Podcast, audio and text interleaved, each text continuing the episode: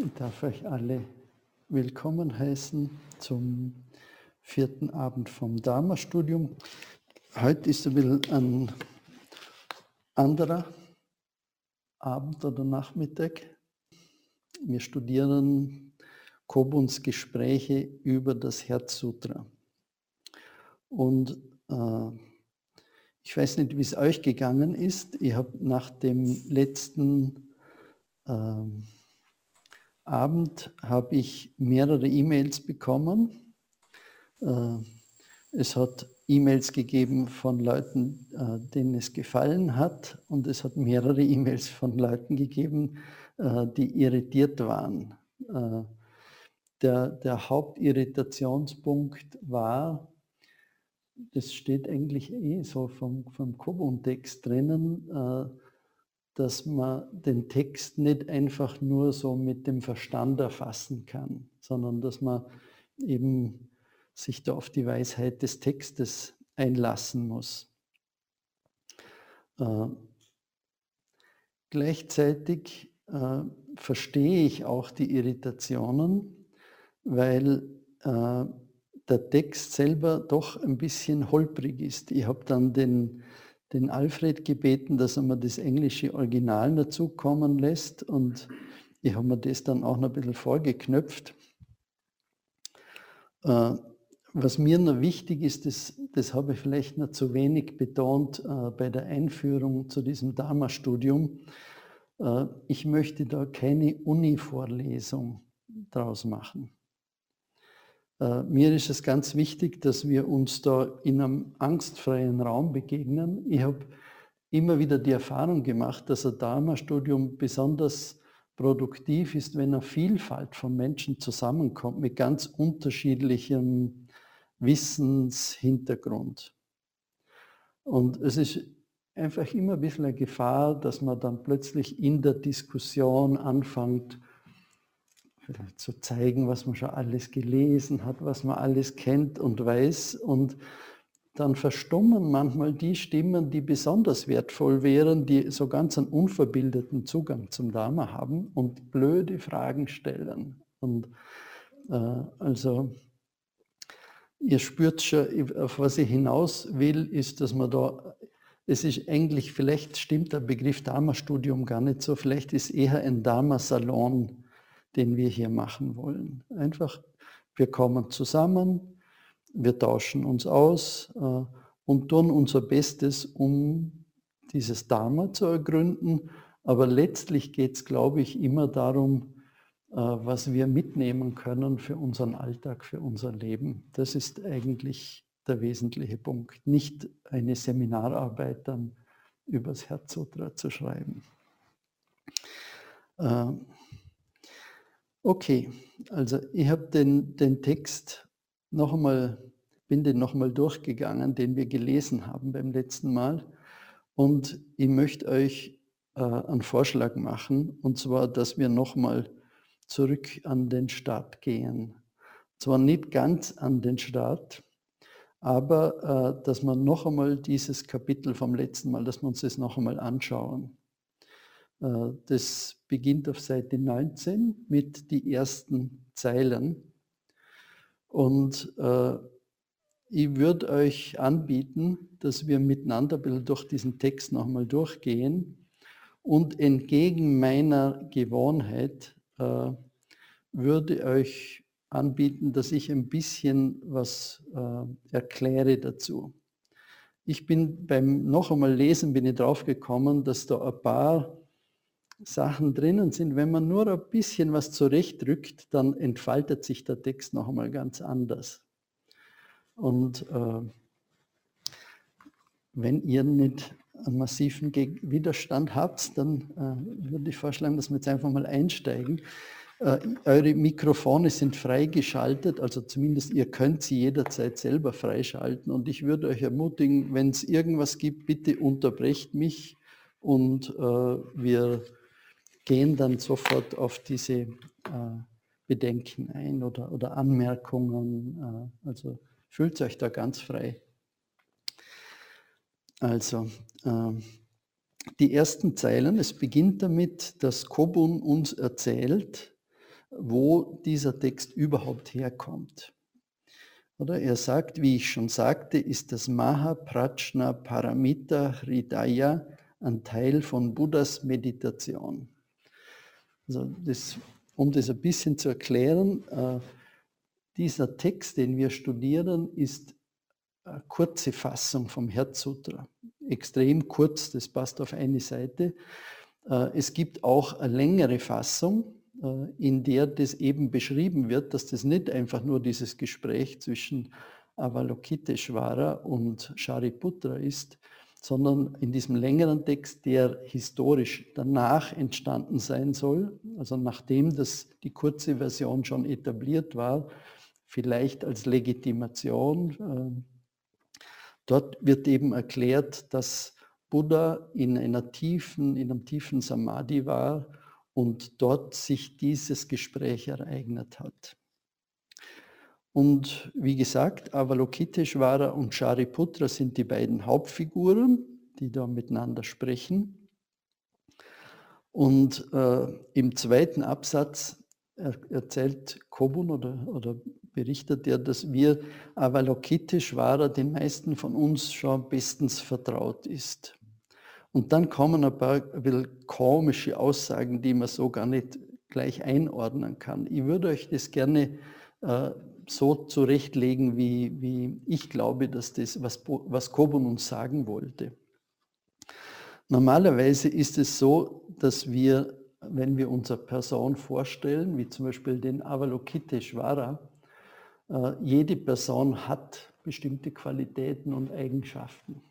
Und äh, man könnte jetzt sagen, Avalokiteshvara ist ein Bodhisattva, übrigens einer der beliebtesten, berühmtesten Bodhisattvas im buddhistischen Pantheon, bekannt ist er. Äh, und er zeichnet sich besonders, er oder sie, also taucht in beiden Geschlechtsformen auf, Avalokiteshvara wird meistens assoziiert mit diesem herausragenden Mitgefühl, äh, Karuna, äh, das, das den Avalokiteshvara auszeichnet. Also man könnte, normalerweise würden wir sagen, Avalokiteshvara hat Mitgefühl. Äh, aber so wie es der Kobun da beschreibt, äh, und das ist auch eine typisch buddhistische Lesart, äh, Avalokiteshvara hat nicht Mitgefühl, sondern Avalokiteshvara ist Mitgefühl.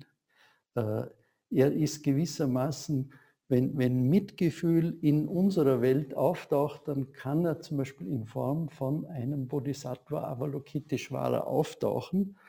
Äh, ich finde das ganz interessant. Also so ein Text, der mich ganz tief geprägt hat als junger Mensch, war vom Erich Fromm, äh, Haben oder Sein. Man kann etwas haben oder man kann was sein, man kann Autorität haben oder man kann Autorität sein. Und äh, an das musste ich so denken. Äh, Fromm hat sich auch intensiv mit Buddhismus beschäftigt.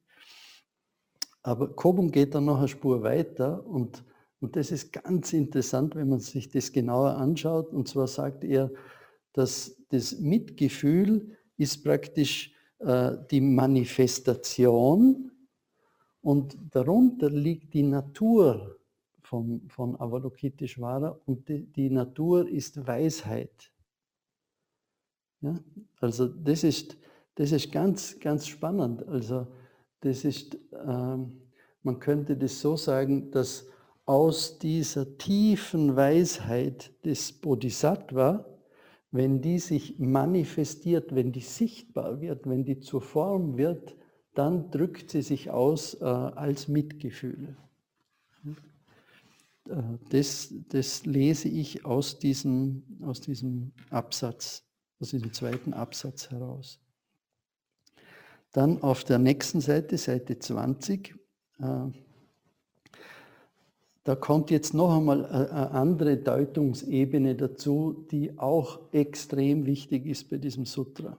Und zwar bis zu diesem Moment sehen wir einfach dieses Gespräch. Avalokiteshvara spricht mit Shariputra. Und jeder der beiden steht für etwas. Avalokiteshvara ist eigentlich nicht von dieser Welt. Es ist ein Bodhisattva, äh, der aus den himmlischen Sphären kommt, äh, verkörpert auf, auf der Erde äh, und für Weisheit und Mitgefühl steht, während Shariputra definitiv ein Mensch auf der menschlichen Ebene ist und er ist Buddhas fortgeschrittenster Schüler, ein, einer der beiden Hauptschüler von Buddha und er steht für Weisheit, genau genommen für, für Wissen, für Intelligenz. Und, äh, und hinter diesem Gespräch, also Avalokiteshvara, äh, erklärt jetzt dem Shariputra eigentlich, äh, wie er Erleuchtung erlangt hat, äh, was der Weg über diese Erkenntnis der, der fünf Khandas, wie er erkannt hat, äh, dass alle Dinge leer sind. Äh, das ist eine Belehrung des Shariputra.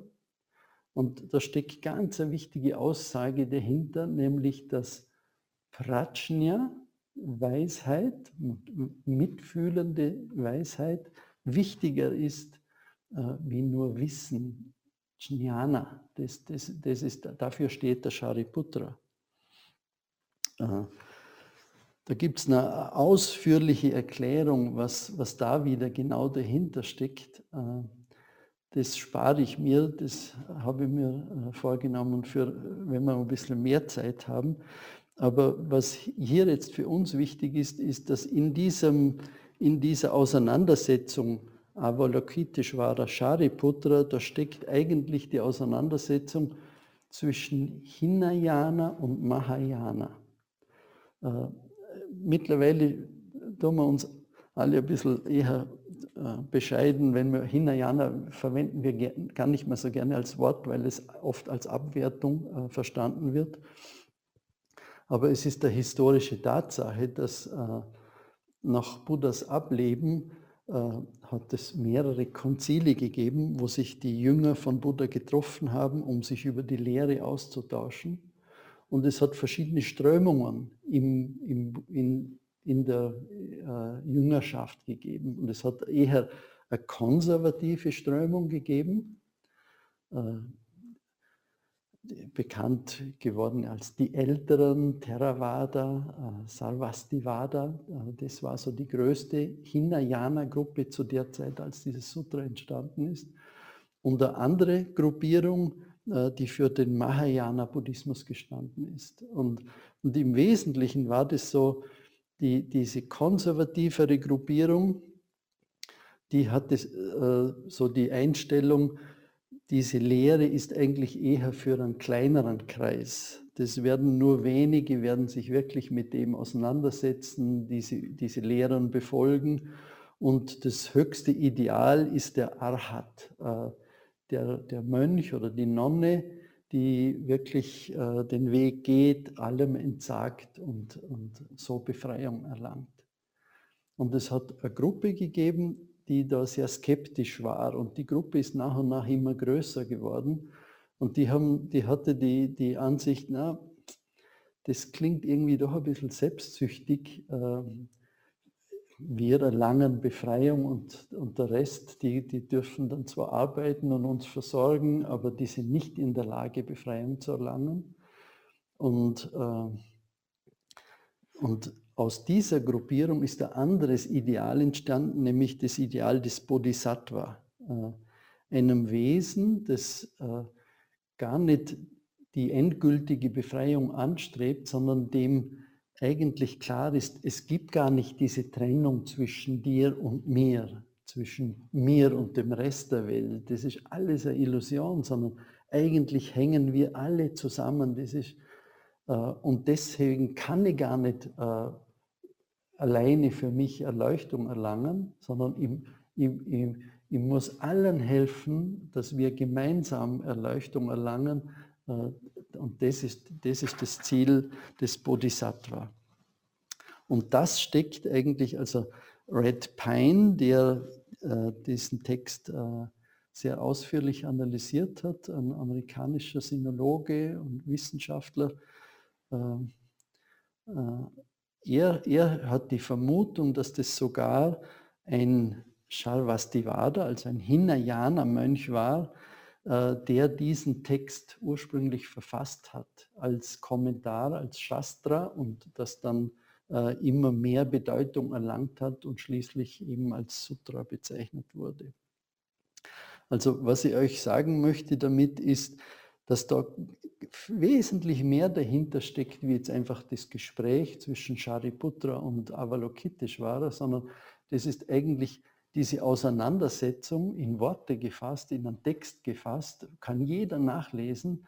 Und das Verblüffende ist, dass äh, Avalokiteshvara, um diesen revolutionären Standpunkt eigentlich zu begründen, was es mit dem Mahayana und dem Bodhisattva-Ideal auf sich hat, er braucht überhaupt keine neuen äh, Begriffe oder Theorien. Äh, er muss nichts Neues konstruieren, sondern er geht von der Kernlehre des Sarvastivada aus.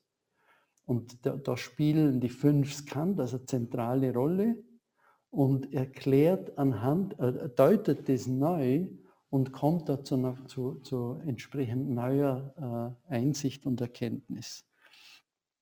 Also das ist dieser Absatz, Shariputra vertritt im Buddhismus die Weisheit und dieses Sutra ist die große Bemühung, über die Hinayana-Praxis hinaus in eine universellere, höhere, mystischere, und hier fehlt das Wort Praxis, äh, zu gelangen. Nur dann macht dieser Satz überhaupt Sinn. Äh,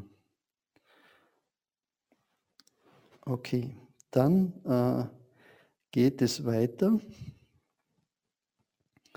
Ähm, äh, ich denke mir,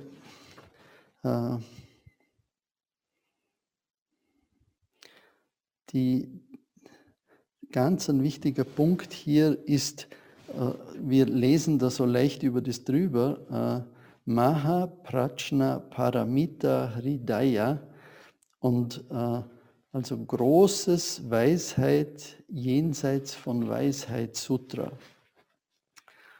Und äh, ja, jetzt muss ich gerade überlegen. Was, was ist denn, also da kommen wir jetzt eigentlich in diesen Bereich des Wissens und der Wissenskritik hinein, in, in, auf der Seite 20 im dritten Absatz. Also Kobun beginnt damit, dass wir die, oder diese mystische Figur des Bodhisattva Avalokiteshvara, äh, wo ein bisschen im Dunkeln ist, wo ist die entstanden und so weiter. Wir, wir wissen sie nicht genau, aber genauso wenig wissen wir eigentlich von uns. Wer sind wir eigentlich? Und, äh, und hier kommt Kobun schon, kommt schon ein bisschen in diesen Bereich der fünf Skandhas hinein, eben das Wissen an sich äh, begrenzt ist. Und äh, dass es darum geht, eigentlich sich möglichst weit zu öffnen. Und er erklärt uns jetzt, und das ist, äh, da sind jetzt einige Sachen, wo er ein bisschen kritisieren würde an der Übersetzung. Äh, jetzt letzter Absatz. Wir denken nicht nur für uns selbst. Also wenn wir denken, wenn wir Gedanken haben, dann, dann tun wir, wir denken nicht nur für uns selber, sondern wir denken auch, um uns überhaupt verständigen zu können. Das ist, das ist ganz notwendig, wenn wir miteinander sprechen, wenn wir reden, wenn wir uns austauschen wollen, äh, dann ist Denken eine Voraussetzung. Und das Denken als solches erfolgt immer in Form von Symbolen. Äh, Sprache ist symbolisch. Die, wenn, wir äh, einen Begriff haben, Kugelschreiber, dann, äh, dann ist das Wort Kugelschreiber nicht der Kugelschreiber. Oder äh, Maggie, du hast ausführlich darüber gesprochen, der Mond äh, und, und, als Begriff und der Mond selbst, das sind zwei völlig verschiedene Dinge. Aber wenn man natürlich, wenn wir ständig Sprache verwenden, ständig denken, dann, dann vergessen wir das so schnell. Und dann arbeiten wir mit Begriffen und diese Begriffe können uns weit wegführen von dem, um was es eigentlich geht. Also äh, da, da steckt schon eine ganz große Gefahr drinnen. Und trotzdem, wir müssen kommunizieren. Äh, wir, wir, wir kommen an dem nicht vorbei, weil wir uns ausdrücken müssen. Wir sind ja eine Manifestation auf dieser Erde. Wir, wir, wir können uns nicht äh, verschwinden lassen. Äh, und es geht weiter. Und äh, und da wird es eben sehr, sehr kryptisch. Man kann den Text so kaum verstehen, aber interessanterweise, es braucht wirklich nur ein paar kleine Änderungen. Da steht zum Beispiel, als er tiefgründig das Prajna Paramita rezitierte, und eigentlich heißt es nicht rezitierte, sondern praktizierte, als er tiefgründig die tiefe transzendente Weisheit übte. Äh, und da, da spricht er eben von Weisheit, die intuitiv ist und nicht, wie es hier heißt, momentan, sondern spontan. Also äh, nicht logisch, äh, sondern eine schnelle Intuition des Begreifens von Dingen. Und äh, äh jetzt nimmt der Kobun den Sanskrit-Begriff her und und da bin ich auf einen, auf einen Fehler gestoßen, der schon im englischen Original gemacht wurde. Also wir wissen, dass dieser Text, äh, das, das waren Vorträge, die der Kobun gehalten hat. Und die hat man zum Teil aufgezeichnet. Und die wurden dann äh, später, äh, nach Kobuns Tod, äh, vermute ich stark, wurden die dann transkribiert und in Buchform gegeben. Und da steht jetzt zum Beispiel ein Satz, äh, eben, jetzt, jetzt, jetzt kommen wir in, zum eigentlichen Text. Oder? Ihr wisst, das Herzsutra beginnt, äh, Bodhisattva Avalokiteshvara in der Übung der tiefen transzendenten Weisheit erkannte, dass alle fünf Skandhas leer sind. So, so beginnt der deutsche Text. Und da heißt es, in Sanskrit heißt es Chin Chin Gambirayam Prachna Paramita. Das stimmt gar nicht. Also äh, der Sanskrit-Text, wenn man den nachschaut, heißt Arya Avalokiteshvaro Bodhisattvo Gambiran Prachna Paramita Karyan Karamano. Kein Jin Jin kommt da drinnen vor. Und ich habe mir dann gedacht, komisch. Äh, also die, die, die, die, die es transkribiert haben, haben es übernommen. Die, die es ins Deutsche übersetzt haben, das Chin, Chin, Gambiram übernommen. Äh, und wenn man die Originaltexte anschaut, kommt gar nirgends vor. Äh, ich bin dann hergegangen und habe verglichen die englische Version, die deutsche Version, die Sanskrit-Version, die chinesische Version und dann stellt sich heraus, dass das Jin Jin höchstwahrscheinlich, äh, jetzt Maggie, du müsstest es richtig aussprechen, Xing Shen heißt, äh, und das ist nichts anderes als wie das Gambiran auf Chinesisch. Das, also noch einmal diese Zeile Gambiran Prachna Paramita Karyan Karamano. Das heißt, in der Übung der tiefen transzendenten Weisheit. Und das Gambiran, das ist die Tiefe, äh, das tiefe Eindringen, Prajna ist die Weisheit, Paramita ist die Weisheit, die über die Weisheit hinausgeht und Karyan Karamano steht für das Üben. Äh, also, und äh, eigentlich, was Kobun uns da sagen möchte, ist äh, eben dieses Gambiraya, das steht für das tiefe Eindringen in, in die Weisheit. Und da habe ich noch was gefunden, das für uns ganz, ganz äh, hilfreich sein kann. Äh, und zwar der Red Pine unterscheidet drei Arten von Weisheit. Eigentlich drei Arten von Wissen. Und zwar, oder drei Stufen von Wissen. Die erste Stufe ist das weltliche Wissen. Das, das ist das Wissen, das wir normale Menschen haben. das normale Lebenswissen. Und dort aus buddhistischer Sicht ist, zeichnet sich das dadurch aus, dass wir Dinge, die eigentlich unbeständig sind, von denen glauben wir, dass sie beständig sind. Das ist so der erste Irrtum dieses weltlichen Wissens. Ja? Also wir halten das, was unbeständig ist, für beständig.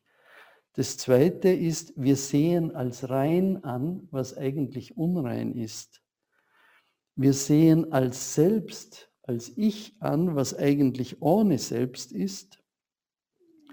Äh, das sind so diese drei typischen Kennzeichen von weltlichem Wissen, wo wir eigentlich so irren. Dann gibt es die zweite Stufe und das ist metaphysisches Wissen. Ich sehe, dass da einige von euch mitnotieren. Ich schicke euch das alles zu. Da, da müsst ihr da. Mir ist lieber, ihr konzentriert euch drauf und versucht dem ein bisschen zu folgen und ihr müsst es nicht mitschreiben. Ja, also das metaphysische Wissen, äh, das erkennt das, was als beständig erscheint, tatsächlich als unbeständig. Und es erkennt, was als rein erscheint, als unrein. Und es erkennt, was als selbst gesehen wird, tatsächlich ohne selbst. Also die Metaphysik durchschaut diesen Irrtum. Das Problem ist aber, dass äh, es ein rein intellektuelles Erkennen ist. Das ist ein, ein Verstehen, aber nicht ein tiefes Erkennen. Und dadurch bleibt es in dieser Dualität. Ja, kennt ihr das? Ihr wisst zwar, was richtig wäre, aber ihr könnt es nicht umsetzen im Leben, weil, weil es nicht wirklich tief in uns eingedrungen ist. Wir, wir wüssten, was gesund ist, was uns gut tut, aber es bleibt ein abstraktes Wissen. Das ist nicht, nicht ein tieferes Wissen. Und wenn wir vom Prajna Paramita sprechen, von transzendenter Weisheit, äh, das ist jetzt wieder, das ist eigentlich dieses metaphysische Wissen, aber es ist nicht mehr auf der Wissensebene, sondern es ist Weisheit, es ist ganz ein tiefes Erkennen, wo wir genau wissen, ja, das ist es. Und, und äh, oder? So müssen wir das eigentlich verstehen. Bodhisattva Avalokiteshvara in der Übung der tiefen, transzendenten Weisheit. Er kannte, das war nicht ein Verstehen, ein rein ein intellektuelles Verstehen, sondern plötzlich war ihm das Sonnen, es war ihm plötzlich klar, die fünf Skandhas sind leer. Und das ist eigentlich das Revolutionäre, weil äh, im Hinayana ist man zwar auch davon ausgegangen, dass alles äh, unbeständig ist, aber die Skandhas wurden als Wahrheit genommen. Und das ist das Revolutionäre, dass jetzt praktisch Avalokiteshvara erklärt, na, auch die Skandhas sind eigentlich leer. Äh, in dem Zusammenhang möchte ich noch unbedingt etwas mit euch teilen, was ich bei Red Pine gelesen habe. Und das finde ich auch noch sensationell, äh, dieses Wort Prajna. Prajna steht ja für Weisheit. Und das ist zusammengesetzt aus Pra und Jna. Und, und Red Pine erklärt uns, dass das wie im Griechischen, im Griechischen haben wir das gleiche, Prognosis. Nur, dass das äh, in unserer, in der griechischen Philosophie und das natürlich auch in unserer Kultur hat es eine, eine diametral entgegengesetzte Bedeutung äh, zum buddhistischen Verständnis. Prognose ist eine Vorhersage, was in der Zukunft passieren wird. Ja? Also man weiß schon, was, versucht zu wissen, was, also pro, vor, Gnosis, vor dem Wissen vorher wissen. Und Prajna, äh, das, das ist auch vor dem Wissen, aber eigentlich eben etwas, das über Wissen hinausgeht. Äh, ganz spannend finde ich.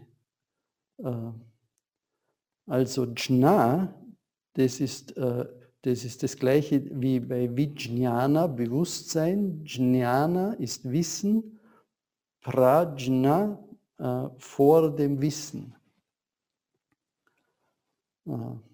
Also noch einmal, das ist Prajna, dieses tiefe, diese tiefe Erkenntnis, das ist noch einmal jenseits vom Wissen. Und ich bin dann, als ich über das nachgedacht habe, da, also ist jetzt eine Warnung, vielleicht liege ich da völlig falsch, aber ist es nicht so, dass wenn, oder Weisheit, wenn wir jetzt Prajna als, nicht als Prognose, sondern als, wir könnten auch eigentlich Weisheit als Prognose nehmen, nämlich die Prognose, wenn du tötest und lügst und stiehlst und dich berauscht, das ist ja auch eine Prognose, das wird nicht zum Glück führen, sondern eigentlich dich unglücklich machen. Bitte, warte mal. Ja. Mir ist noch nicht ganz klar. Moment einmal, könnt ihr den äh, Thomas hören, wenn er spricht? Okay. Äh, kannst du vielleicht noch auf diesen Punkt zurückkommen, der Unterschied von der Hinayana-Sicht betreffend des Skandhas? Weil ich bin eigentlich im Buddhismus damit aufgewachsen, die Skandhas sind bedingt, die sind leer. Ich habe jetzt aber nicht verstanden, wie die damaligen Hinayana die Skandhas genau verstanden haben. Äh, die, wenn, ich kann es auch nur wiedergeben, äh, was ich gelesen habe. Äh, scheinbar war das so, dass im Hinayana die Skandhas als vage gelten haben. Die gibt es wirklich. Und, und das war die Revolution im Mahayana, dass Avalokiteshvara sagt, auch, auch Form, Empfindung, Wahrnehmung, Wollen, Bewusstsein sind leer. Also. Ist mir völlig klar, was du jetzt sagst, weil in der modernen, also im modernen Theravada äh, Buddhismus werden ja die Skandhas auch als, als, als eine, eine, eine Art Lehrmodell gelehrt. Aber ich meine, äh, wenn man jetzt unseren Körper aufschneidet, man findet ja kein Skanda-Organ Vedana oder so. Es ist ja, ist mir klar, was du damit sagen willst. Es ist eigentlich ein Lehrmodell, mhm. ein, ein Erklärungsversuch, damit wir konkrete Anhaltspunkte für unsere Praxis haben. Aber sie existieren nicht wirklich. Also mhm. wenn ich. Genau. Danke. Mhm. Und, und äh, oder ihr, die, die jetzt schon letztes Jahr dabei waren, äh, als wir den Pema Chödran-Text studiert haben, die Pema äh, weist immer wieder mal darauf hin, sich mit Buddhismus zu befassen, heißt, sich dem Bodenlosen zu stellen. Und, und oder diese Erkenntnis, dass selbst diese, diese Pfeiler der Skandhas leer sind, äh, das bedeutet wirklich einmal ins Bodenlose zu stürzen. Auf das muss man sich einmal einlassen. Okay. Äh, schauen wir noch die letzten Absätze noch durch. Ähm,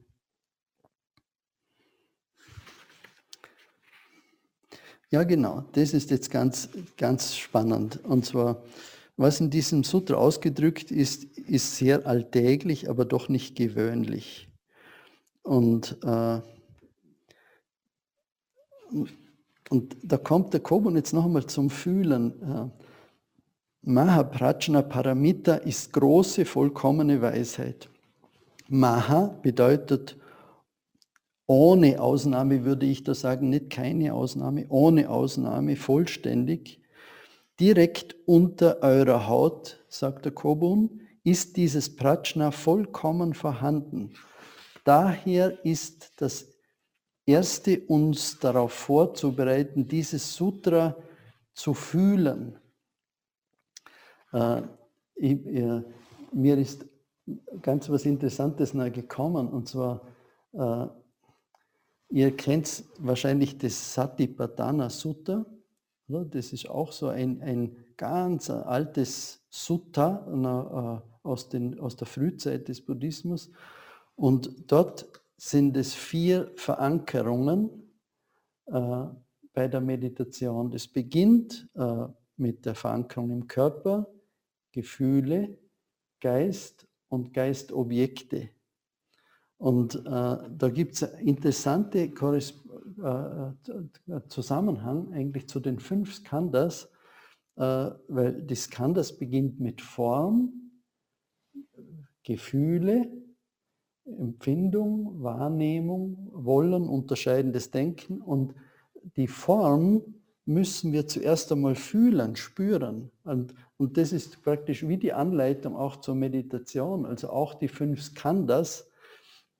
Äh, das führt jetzt wahrscheinlich zu weit, wenn wir in die fünf Skandhas hineingehen. Ich würde vorschlagen, dass wir es beim nächsten Mal machen.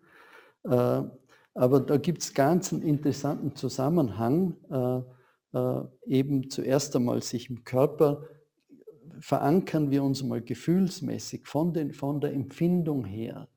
Ganz wichtig. Also wir, wir beginnen unsere Praxis nicht im Kopf mit Konzepten und Theorien, sondern unsere Praxis beginnt in unserem Körper, in unserem Fühlen und eine Verbindung herzustellen, in das Jetzt, in die Wirklichkeit zu kommen und aus dieser Verankerung, oder? Rupa, Kaya, Form, äh, gehen wir in die nächste Stufe und betrachten Vedana, äh, die Gefühle, die Empfindungen.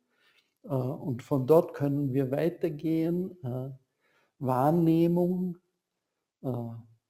Wollen, Denken, Bewusstsein. Ja.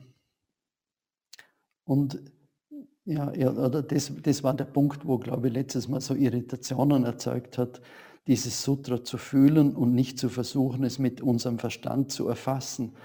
Es spricht nichts dagegen, äh, den Verstand einzusetzen, aber wir sind eingeladen, möglichst eben äh, vollständig und umfassend äh, uns dem zu stellen. Ja.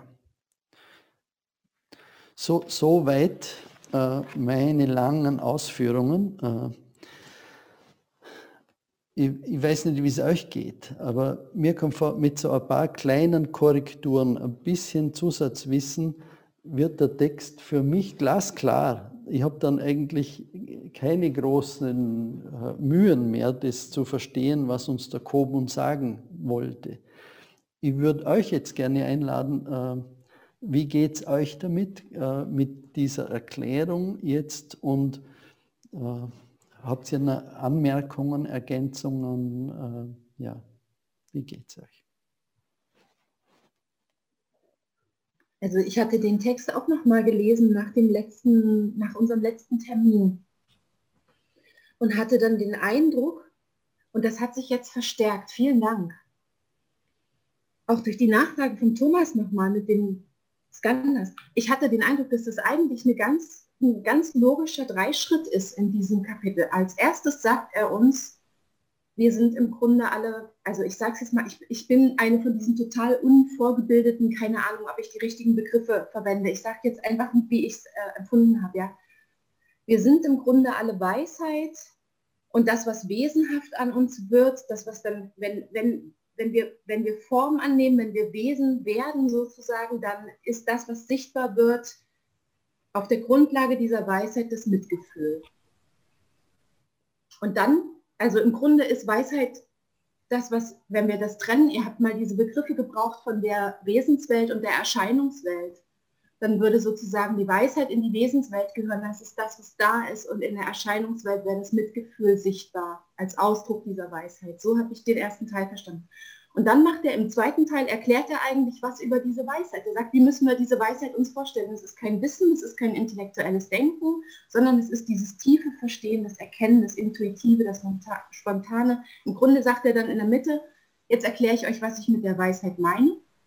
Und auf der letzten Seite, 20, sagt er dann eigentlich nur, und diese Weisheit steht euch zur Verfügung und ihr könnt die anzapfen, wenn ihr euch diesem Sutra widmet, indem ihr euch hingebt, weil diese Weisheit ist, und er sagt, die Natur des alltäglichen Lebens, die ist direkt unter eurer Haut, die steht euch immer zur Verfügung, weil das ist, wo ihr herkommt. Das ist eigentlich ein ganz logisch, ganz simpler Dreischritt für mich, ja, so wenn ich es mir oder? Ich, Manfred, darf ich auch eine kurze Bemerkung? Also ich danke, dir, ich danke dir sehr für diese Erklärung das hat mir ein bisschen gefehlt vorher, muss ich ehrlich sagen. Und ich habe das sehr gut gefunden jetzt. Ich habe eine kleine Anmerkung. Also wir sind ja immer in dem Problem, dass wir Begriffe aus einer ganz anderen Kultur, indisch, chinesisch, japanischen, in unsere übersetzen müssen.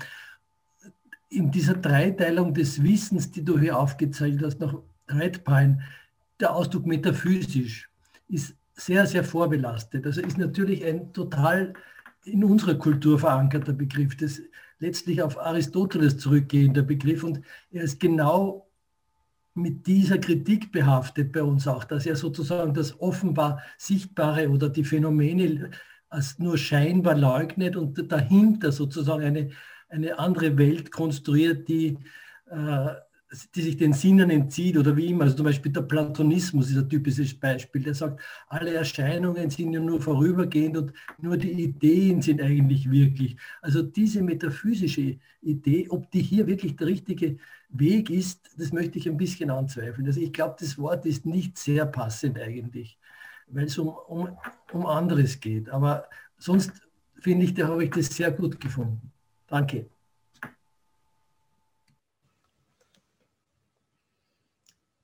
Ich möchte mich auch bedanken, Manfred. Äh, vielen Dank für deine ganze Arbeit. Hast dich ordentlich nochmal reingekriegt. Danke, super. Also es macht ganz viel auf und es, und es ist jetzt nicht so, dass alles beantwortet ist, ne? weil es sind immer noch ganz viele Dinge, aber es ist, äh, irgendwie hat sich was geöffnet und ich hatte auch den Eindruck, dass Deutschen dabei sind, irgendwie Zusammenhänge zu ziehen. Also, dass sich was tut. Dankeschön. Dankeschön. Das ist wie, wie wenn ich so ein paar Wegmarken in der Landschaft bekomme. Ich weiß, dass diese Wegmarken nicht die Landschaft sind, aber die ermöglichen mir in der Landschaft mich einfacher zu bewegen. Mhm. Dafür danke. Von mir auch. Manfred, danke. Es, war eine, es ist eine Bereicherung, mit dir zusammen diesen Text durchzunehmen. Ich bewundere deine Sprachkenntnisse. Es ist äh, wirklich etwas ganz Interessantes, was daraus geworden ist durch diese Wiederholung heute. Dankeschön. Ich möchte das Danke gleich wieder an euch ja. zurückgeben, weil das bisher eigentlich bei jedem Abend so war. Dass, äh, es sind Anmerkungen für euch gekommen. Äh, ich verstehe das, manchmal traut man sich das nicht in, in der Runde zu machen, aber es sind eigentlich eure Anmerkungen, die dann wieder einfließen in die Vorbereitung. Und so sind wir wirklich, das ist auch wieder schön, das zu spüren, wie wir miteinander, wie sich der Text erschließt und wie wir äh, ja, da lernen miteinander. Dann, äh, ich bin, äh, letztes Mal war ich nicht dabei, weil ich im Zug saß. Und äh, fand es gut, dass es heute quasi wiederholt wird. Und äh, einmal bei dem Wort metaphysisch, um da direkt anzuknüpfen, das fand ich gut, das Wort, aber ich kenne halt den Buddhismus ganz wenig nur. Und ich kam, mir fiel Aristoteles ein und Metaphysik ist alles, was jenseits dem Buch der Physik ist, also nicht jenseits vom Körper quasi.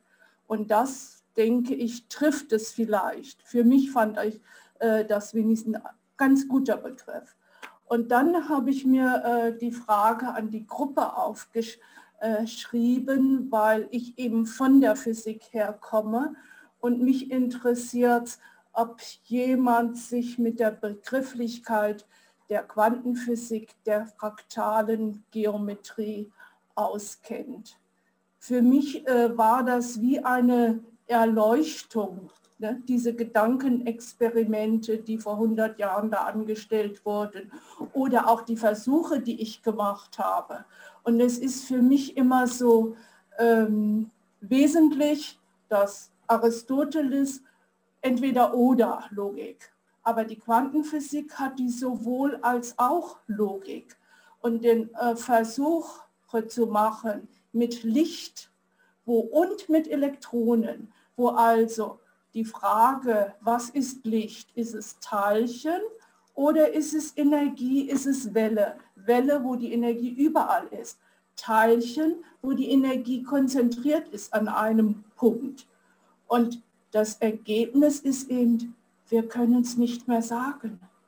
Dass aus dem Physikunterricht in Deutschland 11. Klasse die Frage, was ist Licht, wird heute nicht mehr bearbeitet, ist rausgeflogen aus dem Lehrkatalog, weil man die Antwort nicht hat.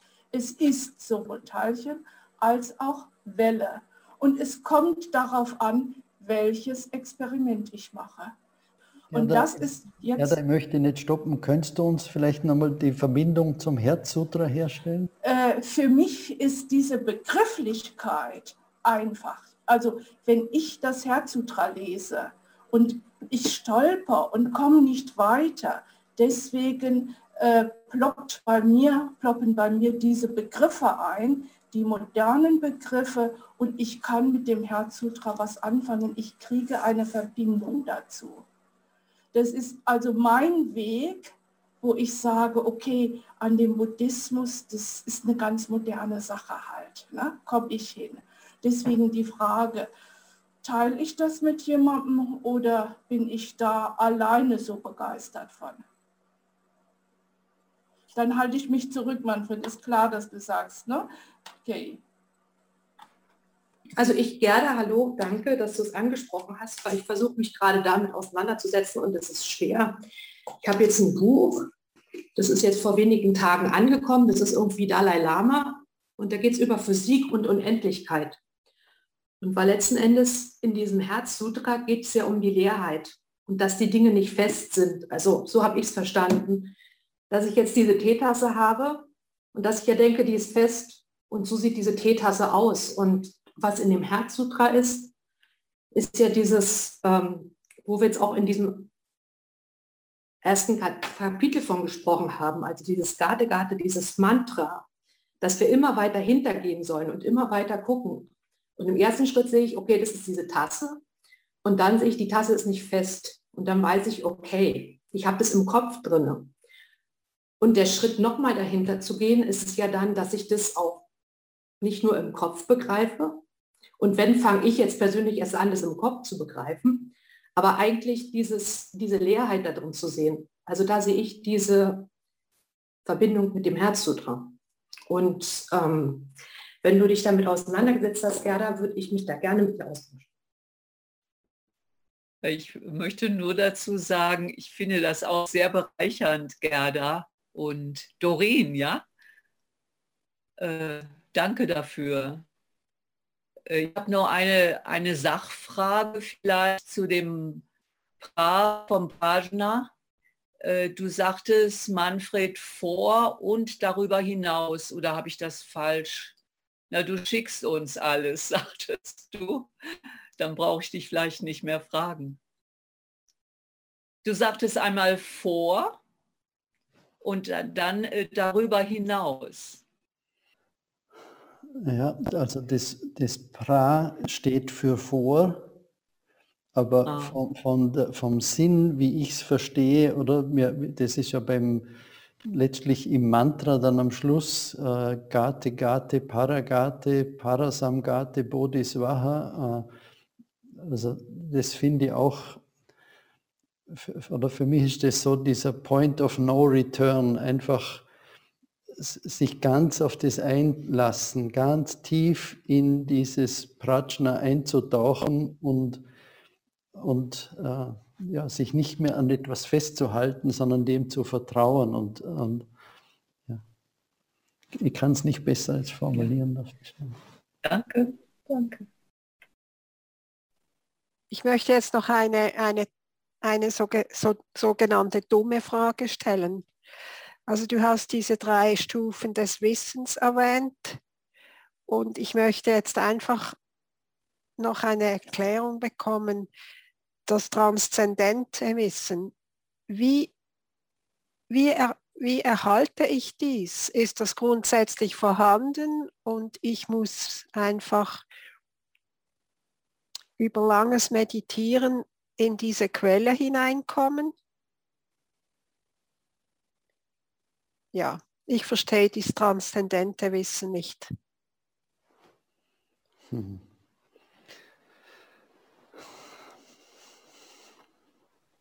Ich weiß nicht, ob man es verstehen kann. Äh, also, also ich, ich denke mir, das ist so die,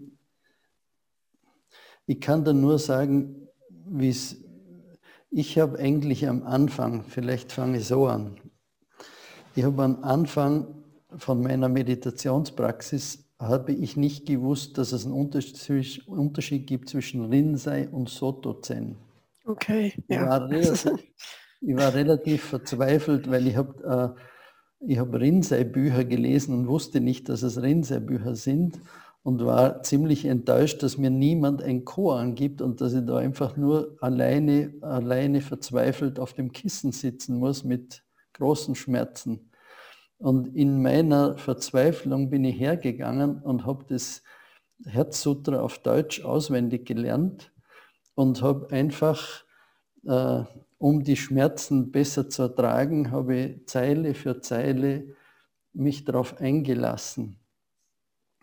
Und da, da, passiert was mit dir. Also ich, ich würde das so einfach dir mal als, als äh, Empfehlung mitgeben. Äh, schau mal, was da passiert, wenn du für dich beim Sitzen das Herzsutra so rezitierst. Äh, und ja, also ich, ich, hatte das Gefühl, Doreen, was du jetzt erzählt hast mit der Tasse, äh, oder man kann das auch über den Kopf versuchen zu verstehen, was damit gemeint ist, dass die Tasse eigentlich keine Tasse ist, aber interessanterweise eröffnet sich uns durch das Sitzen auch eine Möglichkeit, sich auf das einzulassen, aber ich kann das nicht wirklich beschreiben. Mhm. Okay. Vielleicht eine, sonst wer helfen. vielleicht eine Ergänzung dazu. Äh, wenn wir uns auf das Kissen setzen, ich glaube zutiefst dran, es ist bereits dieses Prajna, was uns zu diesem Kissen hinführt. Wir verstehen es nicht, aber wir erahnen intuitiv so, wow, da ist eine ganz tiefe Stimmigkeit, dass wir auf dieses Kissen gehen und das ist bereits ein Ausdruck von Prajna. Und so versuchen wir dieses, diese Praxis eigentlich zu kultivieren, haben dann natürlich sehr viele Formen darum aufgebaut, aber der Kern ist dieses unbestimmbare Gefühl oder diese Ahnung, dass es eine tiefe Richtigkeit hat, auf diesem Kissen zu sitzen. Mhm. Okay. Das ist vielleicht auch das, was der Kochen meint, dass die Weisheit unsere Natur ist. Ja, also im Grunde gar nicht so weit suchen. Ja, ich würde es auch sagen. Ähm, eigentlich geht es ähm, darum, wenn wir hier sitzen, dann können wir aussteigen aus unserem dualistischen Geist auch, weil dann wird er einfach weiter. Mhm. Und sobald wir wieder etwas sagen, sobald wir wieder ähm, aufstehen und so sind wir schon wieder in diesem, in, in diesem Zwiespalt. Und ich glaube auch, es ist ganz, ganz schwierig, da rauszukommen. Die einzige, die einzige Form, die ich sehe, ist wirklich das Sitzen. So wie das jetzt ähm, gerade erklärt wurde. Mhm. Vielen Dank. Also, okay. ich habe eine einfach für mich, was ich jetzt da fühle. Also ich muss sagen, ich kann da gar nicht mit so viel äh, Wissen und so weiter da mitsprechen, das Ganze. Aber ich habe jetzt schon, was wir am Anfang oder gesagt wurde, dass wir uns einfach mal da hineingeben und hineinfühlen. Und für mich ist jetzt gerade dieser Abschnitt auf der Seite 20 äh, mit der Frage, wer bin ich? Aber wenn wir das Schwergewicht auf das Wissen legen und Denken und Wissen sind eben nur zwei Funktionen unserem Dasein, so ist dieses Wissen schon begrenzt. Es ist nur eine Art von Verständnis, wer wir sind. Es mit eurem ganzen Körper zu fühlen, ist deshalb sehr wichtig, weil die Gefühle kommen zuerst, mhm. bevor ihr beginnt, etwas zu wissen.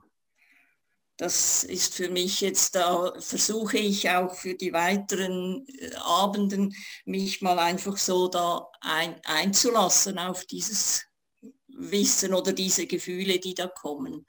Und die Ausführungen von dir, Manfred, haben mir auch geholfen, mich da ein bisschen besser zurechtzufinden. Vielen Dank. Ähm, liebe Esther, ich, ich glaube, ich empfinde da so ein bisschen ähnlich wie du und ich ersetze dann das Wort aber Gefühle, weil sonst komme ich durcheinander. Was ist ein Gefühl? Was ist eine Emotion? Was ist Intuition? Sage ich, es gibt sowas wie eine Ahnung. Also es gibt eine präverbale Sicherheit, sage ich jetzt mal, äh, die aber eigentlich eine Ahnung ist, weil in dem Moment, wo ich, wo, wo ich noch gar nicht jemand anderen versucht zu erklären, sondern nur für mich das irgendwie festhalten will, weil, boah, das ist so, ja, ist es weg und da muss irgendwas sein. Also, ähm, ja, ich glaube, das könnte sein. Also danke, dass ich da so ein bisschen eine Bestätigung gefunden habe, was du gesagt hast. Ja, ja danke. Und danke, Manfred. Ähm, ja. Traumhaft. Das dürfen wir jetzt jede Stunde haben, gell? So.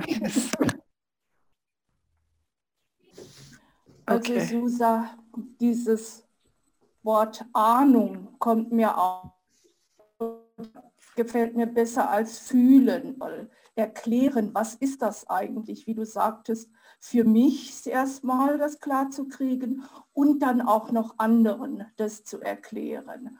Und äh, da ist äh, einerseits das unheimlich notwendig auch, um nicht so im eigenen Saft und alleine zu schmoren, sondern den Austausch mit anderen zu suchen, um auch eine gewisse Sicherheit zu kriegen. Und äh, deswegen ist mir dieses Seminar ganz, ganz wichtig. Ich werde sehr davon profitieren und freue mich immer drauf. Danke. Äh, ich schaue jetzt schon ein bisschen auf die Uhr. Äh, wenn jemand was Wichtiges, Dringendes hat, äh, gäbe es noch die Möglichkeit, schnell was einzuwerfen. Falls nicht, würde ich vorschlagen, dass wir noch miteinander das Herzsutra auf Japanisch rezitieren und damit den Abend abschließen. Okay.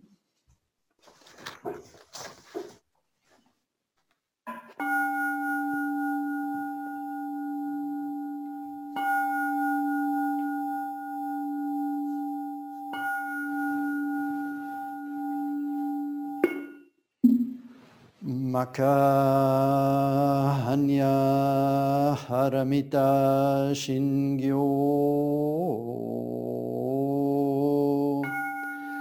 Kanji Saibo Zatsugyo Jinhanya Haramita Jisho Kengo Onkai Kudo Isaiku Yakushari jisikifuiku. soko ishiki shiki soko ze kuku soko ze shiki ju sokyo shiki yakobo nyo se shari shi se shoho ku zofu shofu fuku fujo fu sofu kenze koku shu mo shiki mo ju sokyo shiki mo ken 真に無識証拠未速報も限界ないしも色界もも妙薬もも妙人ないしもろし Yakumo Roshi Jinmo Kosho Metsudomo Shi Yakumo Imo Shoto Kobo Daisatta Nyahara Mita ukufu Mukege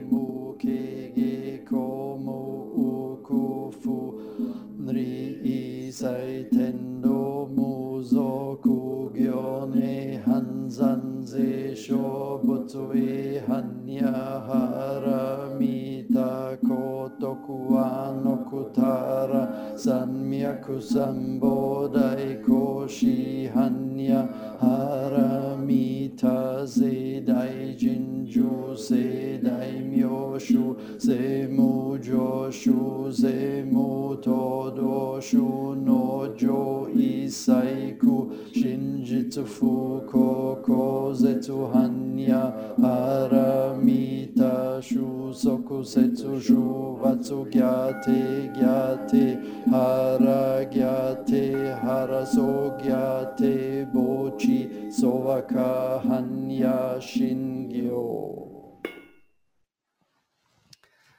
Vielen Dank fürs Kommen und Mitmachen und ich freue mich schon aufs nächste Mal äh, und da werden wir in die fünf Skandas eintauchen. Schönen Abend, schöne Woche. Ciao miteinander.